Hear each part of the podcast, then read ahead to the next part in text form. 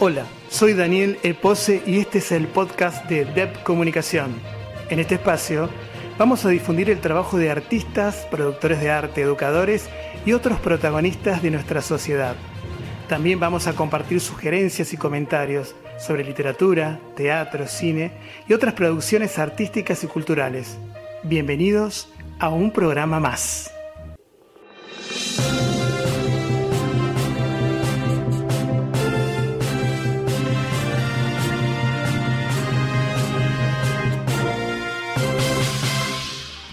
En este encuentro tenemos la visita de una poeta y escritora de raza, que nos abre la puerta y nos dice pasen.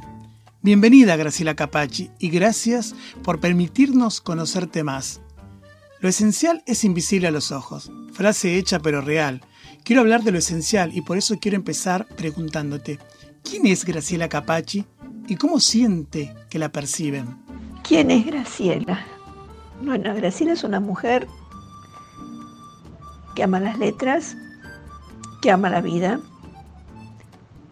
que con el correr del tiempo descubrió que la vida es un regalo y que hay que defenderlo de cualquier peripecia que le toque atravesar, que es lo más importante que tenemos por encima de todas, de todas las cosas que nos sucedan.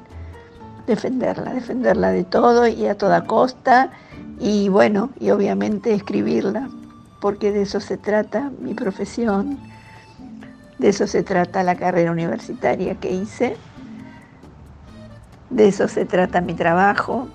Soy profesora en letras, licenciada en letras, coordinadora de talleres literarios, editora en Botella al Mar. Vivo entre palabras. Graciela es una mujer que tiene una familia que ama.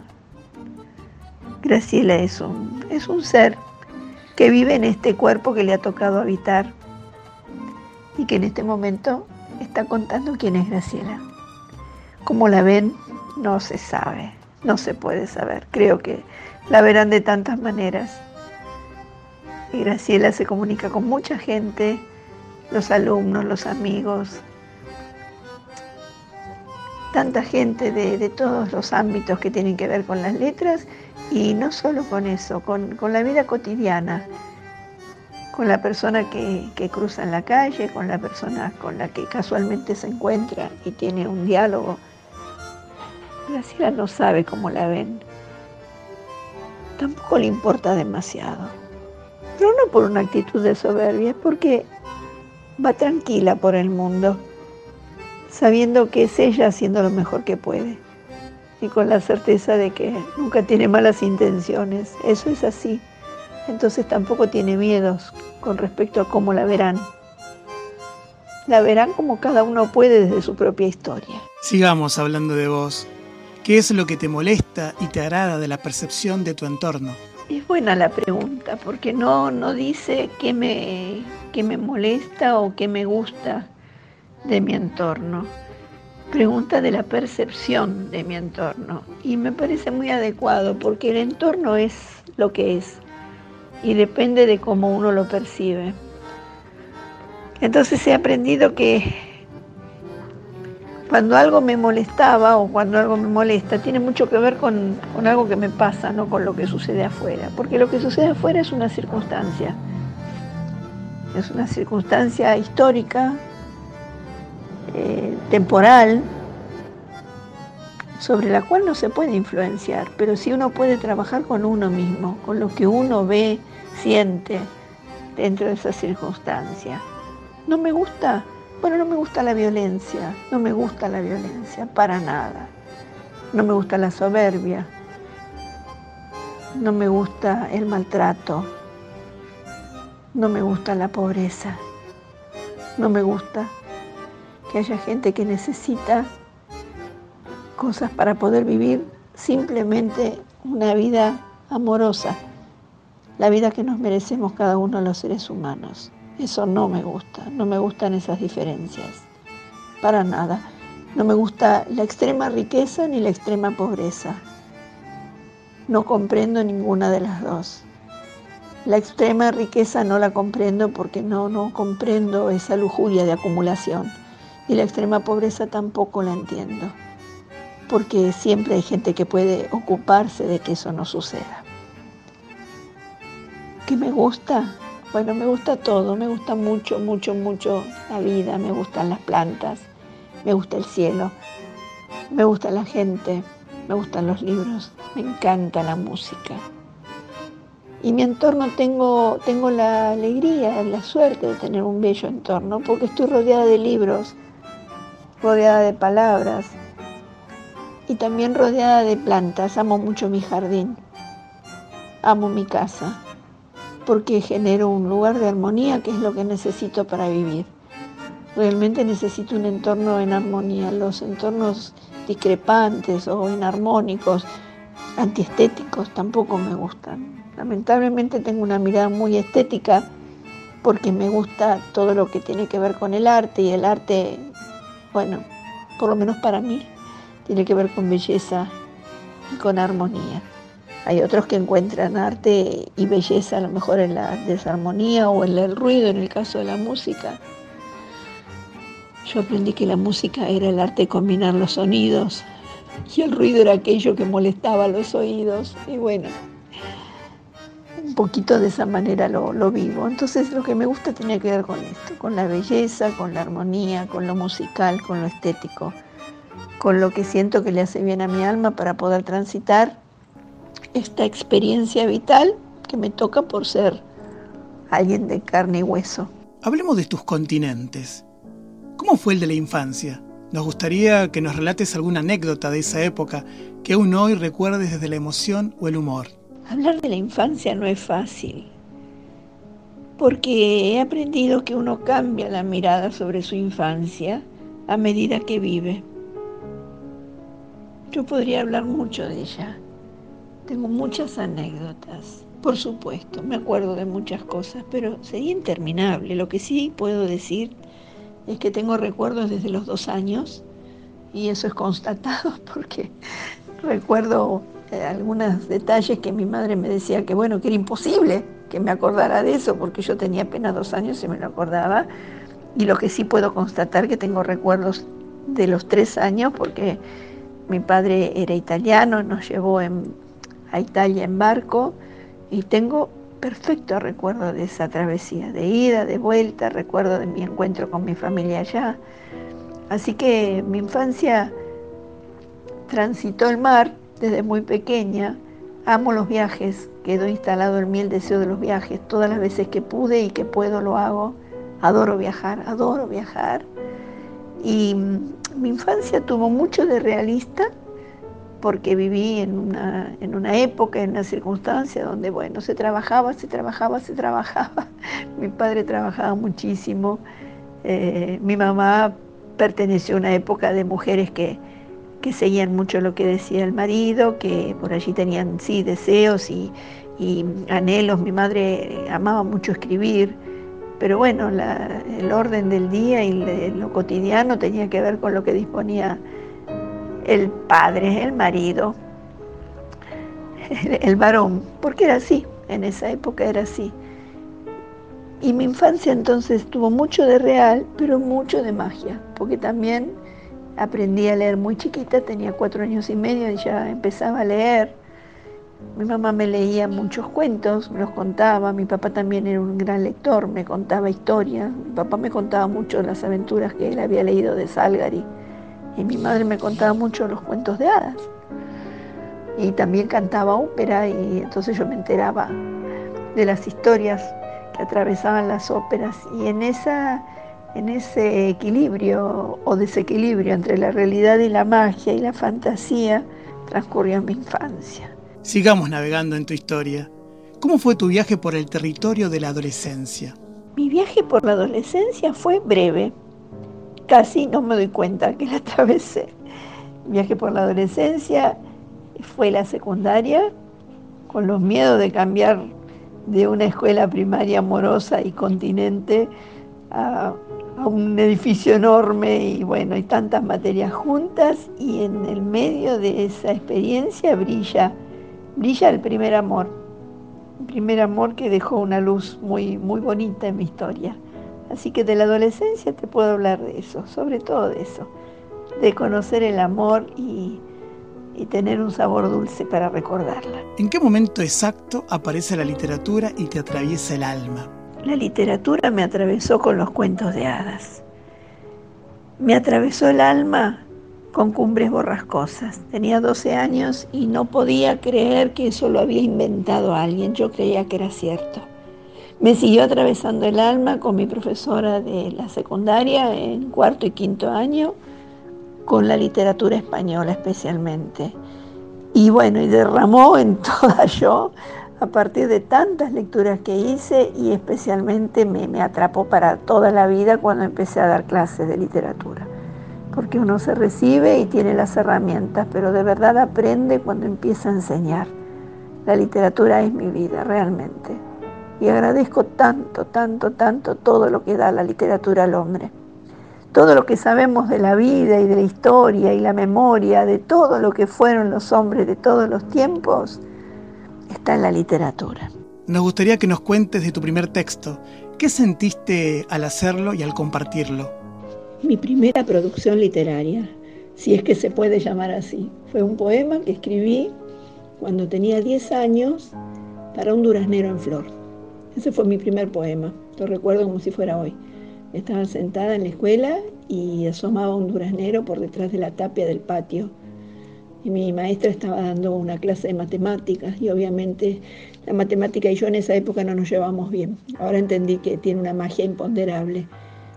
Y bueno, se perdió mi vista detrás de la tapia y vi esas flores maravillosas, color rosa, un rosa tan particular.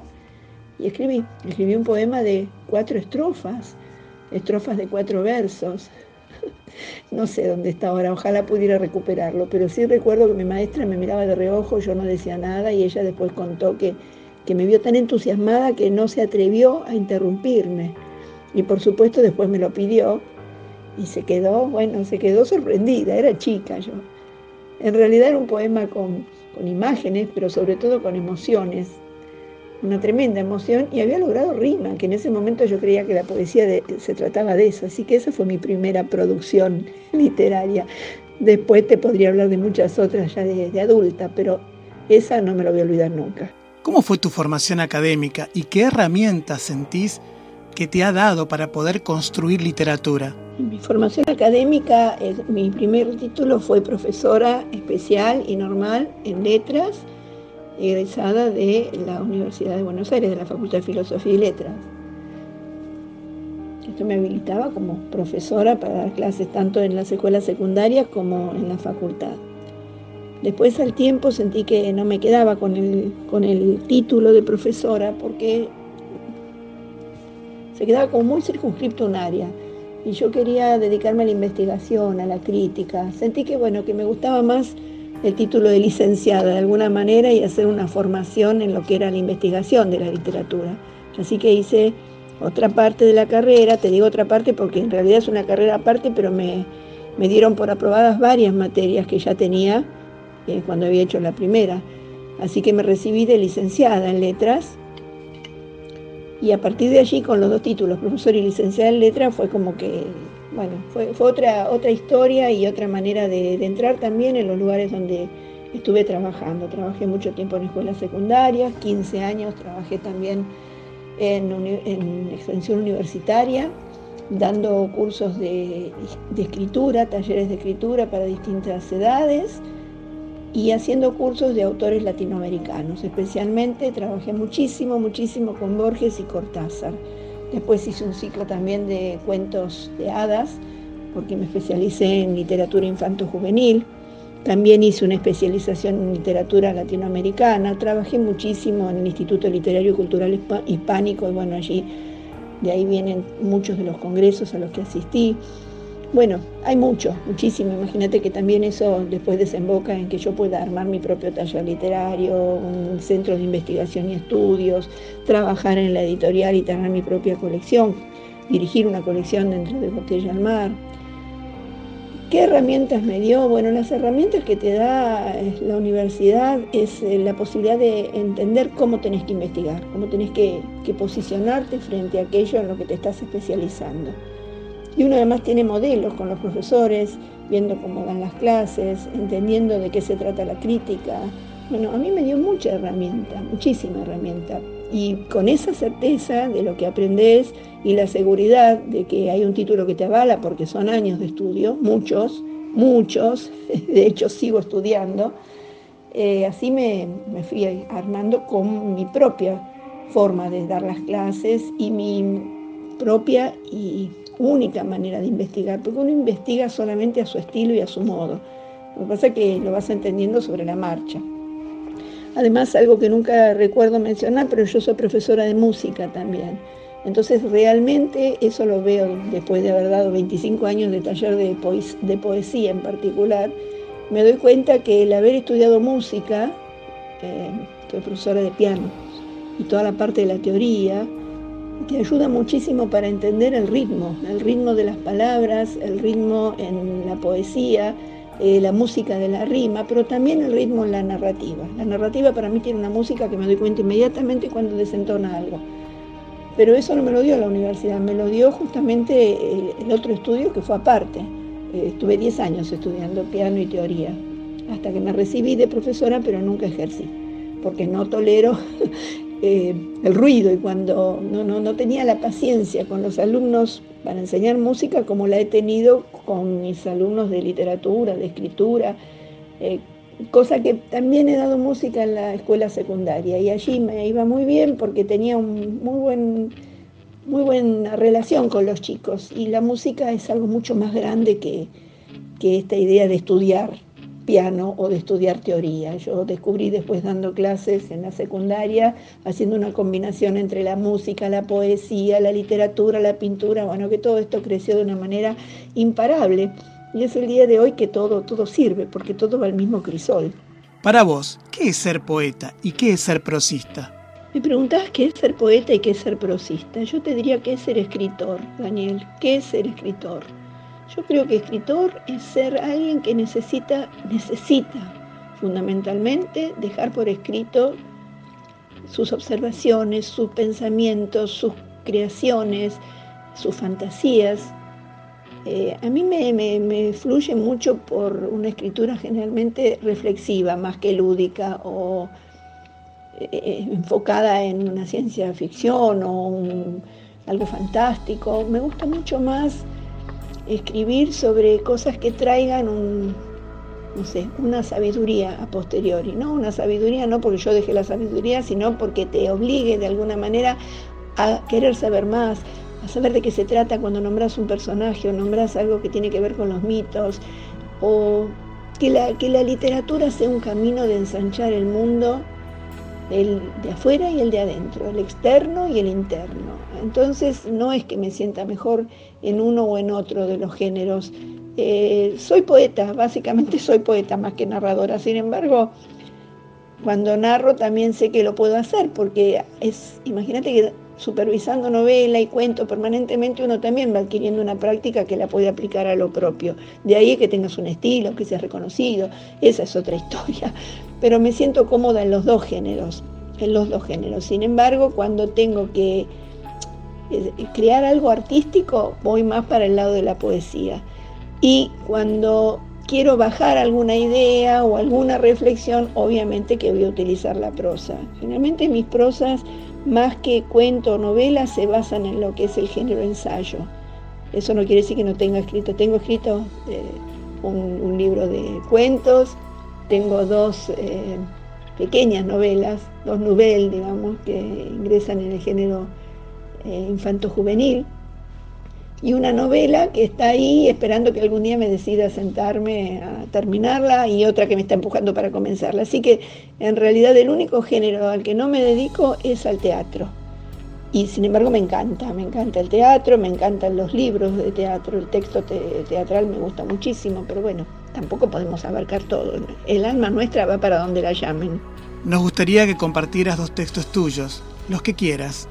Qué difícil elegir, por Dios, como elegir entre los hijos. Bueno, vamos por, primero empezamos por prosa, voy a leer el principio de Heroidea, que es mi primera novela infanto-juvenil, y tiene un epígrafe que dice, y si hay amor, me dijeron, toda distancia se salva. Las risas de los niños eran el pan de la alegría en la mañana toledana. Nada hacía suponer que se abriría el tiempo como un huevo en dos partes enormes, absolutamente frágiles y visibles para muy pocos. Ahora, todavía ahora, los jóvenes padres de Máximo recorrían la tienda de espadas sujetándolo de la mano y contándole el origen de cada pieza exhibida. Los ojos de padre e hijo se posaban ambiciosos sobre Excalibur, mientras ambos leían el cartelito que narraba la milagrosa historia que rodeaba de misterio la belleza sobrecogedora de la tan famosa. En eso, la madre, que se había entretenido con una pulsera árabe que se exhibía en una de las pequeñas vitrinas que se hallaban bajo los ventanales, lo llamó para mostrarles cómo sus bellos ojos se reflejaban en la piedra verde que resaltaba entre las filigranas de oro del brazalete. Padre e hijo, un poco fastidiados por las cosas que atraían a las mujeres, se acercaron entre bromas. Máximo ya bordeaba los 11 años y se sentía todo un hombre, más aún al lado de su padre, que lo estimulaba de continuo en su crecimiento. El vuelo rasante de un búho que se había colado por una banderola entreabierta lo distrajo y se puso a seguirlo en sentido contrario del lugar en que se hallaban sus padres. Una luz de un tinte esmeralda partió el salón en dos y una especie de niebla envolvió objetos y personas. Máximo se detuvo de golpe y buscó el ventanal donde se hallaban sus papás, pero no pudo distinguir nada y nada fue nada, ni ventanal, ni padres, ni tienda, ni espadas. Solo una extensa llanura donde se veían matas secas rodando con el soplo hirviente del viento que acababa de disipar la niebla. Se puso tieso, casi creyendo que se trataba de una broma, pero cuando dejó de refregarse los ojos y volvió a mirar, comprendió que estaba solo, tan solo como la enorme soledad de la palabra solo. No comprendía qué había sucedido y no atinaba a decir ni una palabra por el terrible horror de no hallar nadie a quien hablarle. Volvió a mirar a su alrededor y no había nada. Nada de árbol, nada de casa, nada de calle, nada de agua, nada. Nada de nada. Nada. ¿Qué hace un niño de casi 11 años en semejante situación? Tal vez llore desesperadamente, tal vez corra hacia ningún lugar, tal vez haga lo que hizo Máximo, Primero se sentó y mientras se sacudía unas piedrecitas que le habían raspado las pantorrillas, observó cuidadosamente la tierra. Bueno, ahora dejamos Heroidea y lo dejamos en suspenso. Después a Máximo le van a pasar tantas cosas. Se va a encontrar con personajes de los mitos, con personajes de la literatura, todos los héroes que le van a ir dejando un mensaje, una enseñanza y va a ir haciendo el camino de regreso a encontrarse con sus padres, pero le esperan tantos y tantos hechos todavía. Este poema pertenece a un libro que se llama Habitar el Después. Cada vez que abro la puerta de casa, me pregunto en qué baldosa comenzó a rodar la historia de tu muerte. ¿Cuál habrá sido el instante en que la vida te anunció que estaba por ponerte el punto final? Esa mañana, como todas, habrás amanecido sin saber que era el principio del fin. ¿Qué habrás pensado mientras desayunabas? ¿Cuáles pájaros habrán sido los últimos que viste? Tal vez estén revoloteando entre las ramas con la mirada de tus ojos frente a mí. ¿Y qué planta habrás regado última de todas? ¿En qué pequeña porción de tierra habrá caído tu agua bienhechora?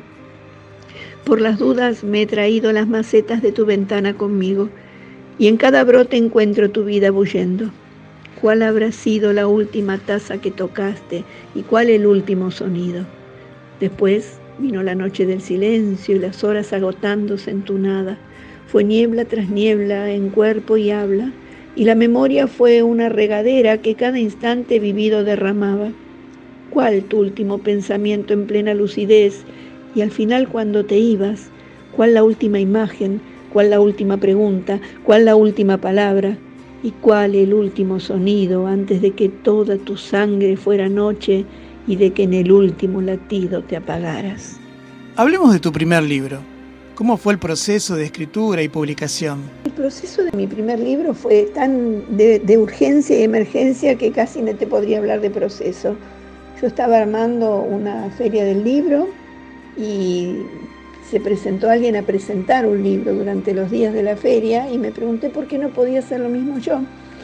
Así que en la urgencia de, armar con todos los poemas que tenía listos algo, salió Vivir Viviendo, que fue mi primer libro de poesía, atravesado de rimas, atravesado de emociones, atravesado de la esperanza de ese primer libro en el que uno pone todo cuando debería sacar tanto. Pero bueno, lo quiero, lo quiero, lo quiero mucho. Así que ese fue mi primer libro. Después vinieron otros que realmente han tenido un trabajo impresionante. De pronto un libro de poesía tardó 10 años en, terminar de armarse, con poemas que tenían 60 líneas y terminaron con dos.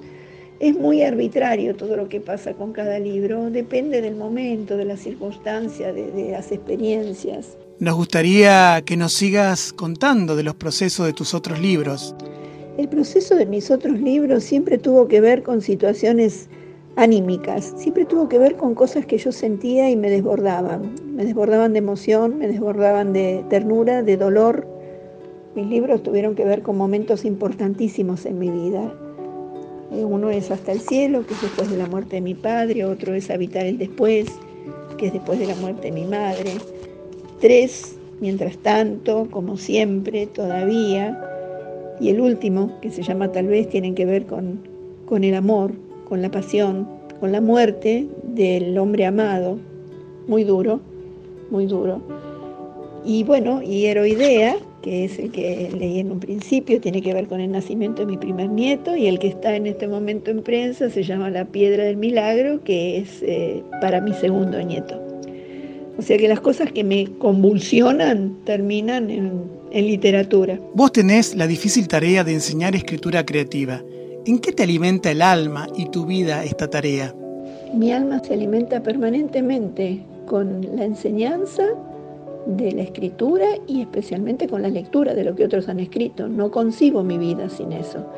Y realmente cuando hago supervisión de los textos ya realizados, me impregno de una manera que muchas veces me sigue habitando alguno de los personajes a lo largo de un par de días.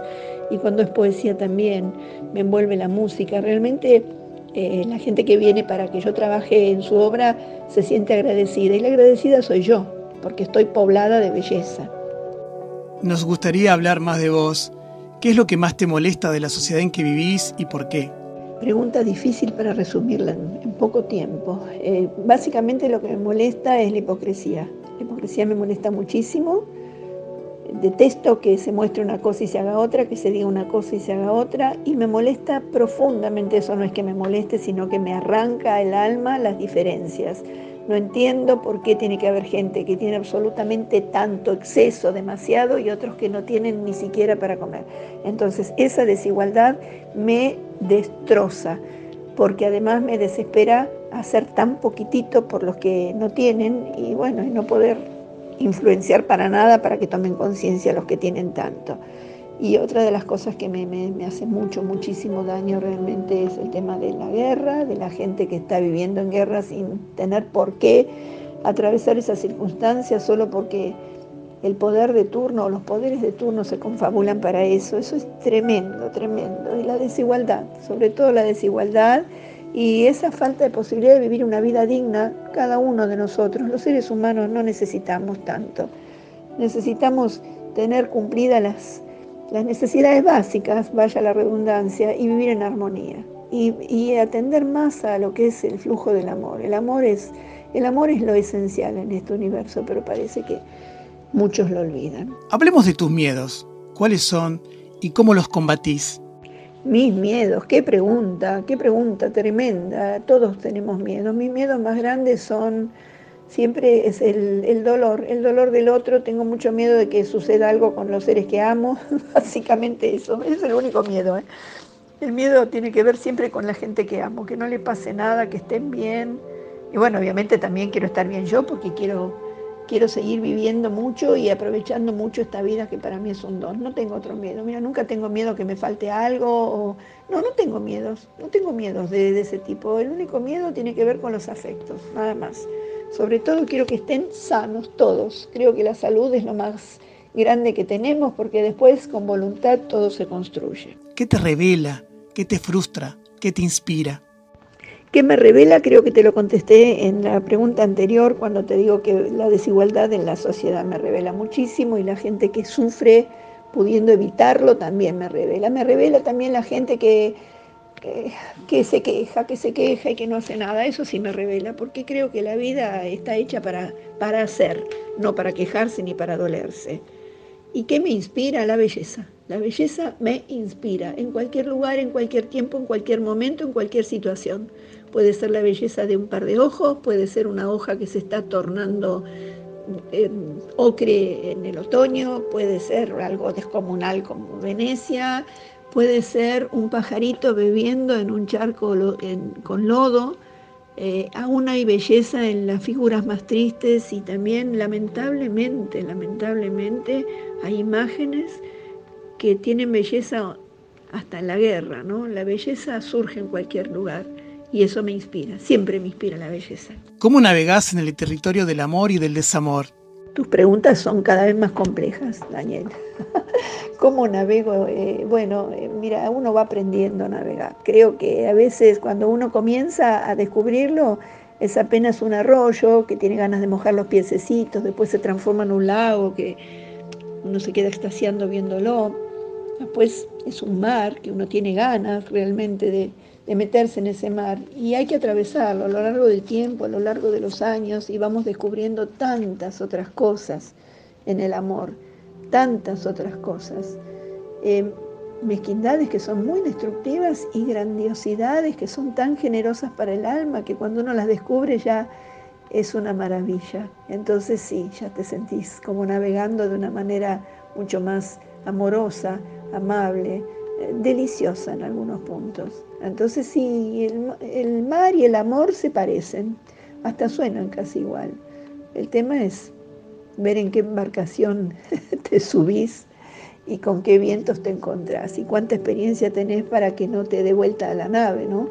Y que sigas andando a pesar de, de las tormentas, porque siempre, siempre, siempre sale el sol y bueno, por suerte también hay un horizonte donde llegar. Si tuvieras que nombrar tres virtudes, ¿cuáles serían y por qué? Eso tendrían que decirlo los demás. Digamos que, como te dicen ahora, cuáles son tus potencialidades cuando empezás a trabajar. Y bueno, mira, creo que lo primero que te diría es que soy una persona transparente, que tengo la suerte de poder ser siempre la misma en todos los ámbitos y en todas las circunstancias. Eso me hace bien. Otra virtud es que puedo escuchar tengo buen oído y me interesa mucho lo que la gente me cuenta, me involucro muchísimo, eso es así. Y la tercera, que no tengo, no tengo reparos en dar todo lo que tengo, salvo el auto que me cuesta prestarlo, pero no, no tengo problema, me encanta, me encanta, me encanta ayudar, es como que siempre estoy ahí si alguien necesita algo y puedo, bueno, ahí estoy. Eso sería lo más importante. Si tuvieras que nombrar tres defectos, ¿cuáles serían y por qué? El primer defecto y el más terrible de todos es que soy demasiado sensible, soy hipersensible. Entonces eso es muy difícil. Se hace muy difícil la vida así porque bueno, todo te toca mucho, hay que generar fortaleza, pero bueno, ese es el peor defecto, ¿eh? La sensibilidad es algo bueno para la gente, pero para sobrellevar la hipersensibilidad no es fácil. Otro defecto, bueno, es el excesivo amor que tengo por mis hijos.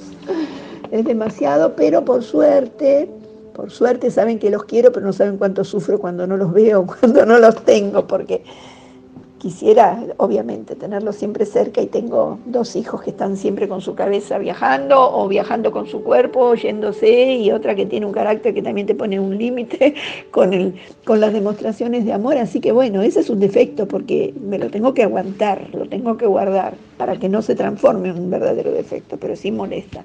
Y otro defecto más, ay, debo tener tantos, por favor. No sé que soy muy dulcera, me encanta el dulce, terrible como me gusta eh, no sé, debo tener tantos que en este momento no se me ocurren. Ya me voy a acordar y voy a decirlos en alguna, en alguna otra circunstancia. Si hoy pudieras pararte y mirar hacia atrás, ¿qué le dirías a la niña y a la mujer que fuiste?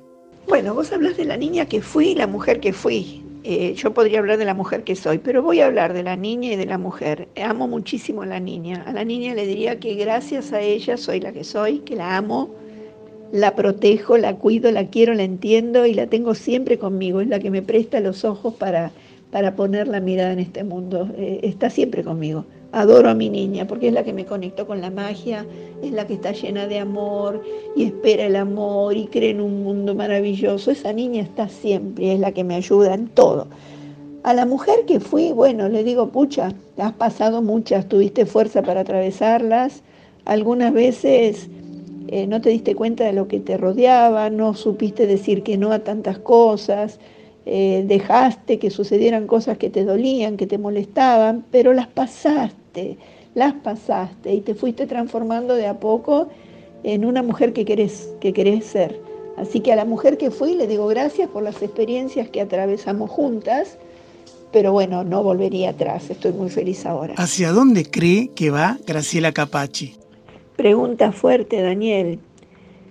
Bueno, ¿hacia dónde voy? Mira, voy hacia lo que vengo haciendo desde siempre, hacia la paz, hacia la armonía, hacia vivir con alegría cada día. Creo que estoy ahí, que ya estoy, pero claro que quiero ampliarlo. Voy hacia ahí, hacia reconocer que cada minuto es un tesoro, a vivir cada circunstancia con lo que sea, si es bueno, si es malo, pero con la conciencia de que estoy viva, valorando la vida por encima de todas las cosas, celebrando estar en este mundo, aunque sucedan cosas difíciles pero con la, felicidad de estar habitándolo. Podría haber sido, no sé, una chispa que andaba por el universo o no haber cuajado nunca. Y tuve la oportunidad de vivir, tengo la oportunidad de vivir y realmente la quiero aprovechar, aprovechar la full. Así que Graciela va hacia eso, hacia vivir cada día como el mejor tesoro y con la idea de seguir seguir en esta historia maravillosa que es escribir, leer, criar hijos, gozar de tus nietos, amar tu jardín, amar a tus seres queridos, a tus amigos y bueno, en algún momento también algunas otras cosas que serán para mi intimidad. Muchas gracias, Graciela Capachi, por habernos abierto la puerta para conocerte más. Gracias por tu enorme generosidad. Gracias por estar. Bueno, Daniel, yo te agradezco a vos, te agradezco este esfuerzo por saber quién es una persona, porque realmente me has hecho tantas preguntas como nunca me hicieron en mi vida. Y todas juntas, y así de golpe, y bueno, yo fui lo más espontánea que, pude, porque así soy. Te agradezco mucho, mucho, mucho este enorme esfuerzo que haces, porque siempre cuando hay alguien que escribe o alguien que se dedica a alguna cosa que tiene que ver con con el resto de la gente, como que se hace un poco público. Y bueno, muchos quieren saber quién es esa persona. A mí me gusta de mis escritores también saber cómo pensaban o los actuales cómo sienten, porque la vida es eso, ¿no? La vida no es solamente lo que hacemos, es sobre todo lo que somos. Así que te agradezco mucho sos un gran, un gran entrevistador. Realmente me, encanta, me encanta porque escuché otras entrevistas tuyas y sos tan humano y buceas tanto en lo humano que esa es la riqueza que sacás de la persona que tenés adelante. Gracias.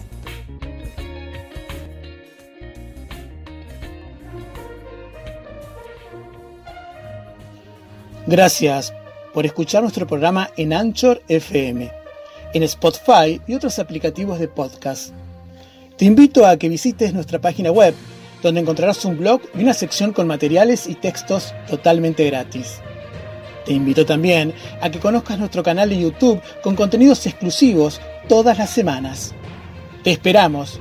Un abrazo desde DEP Comunicación.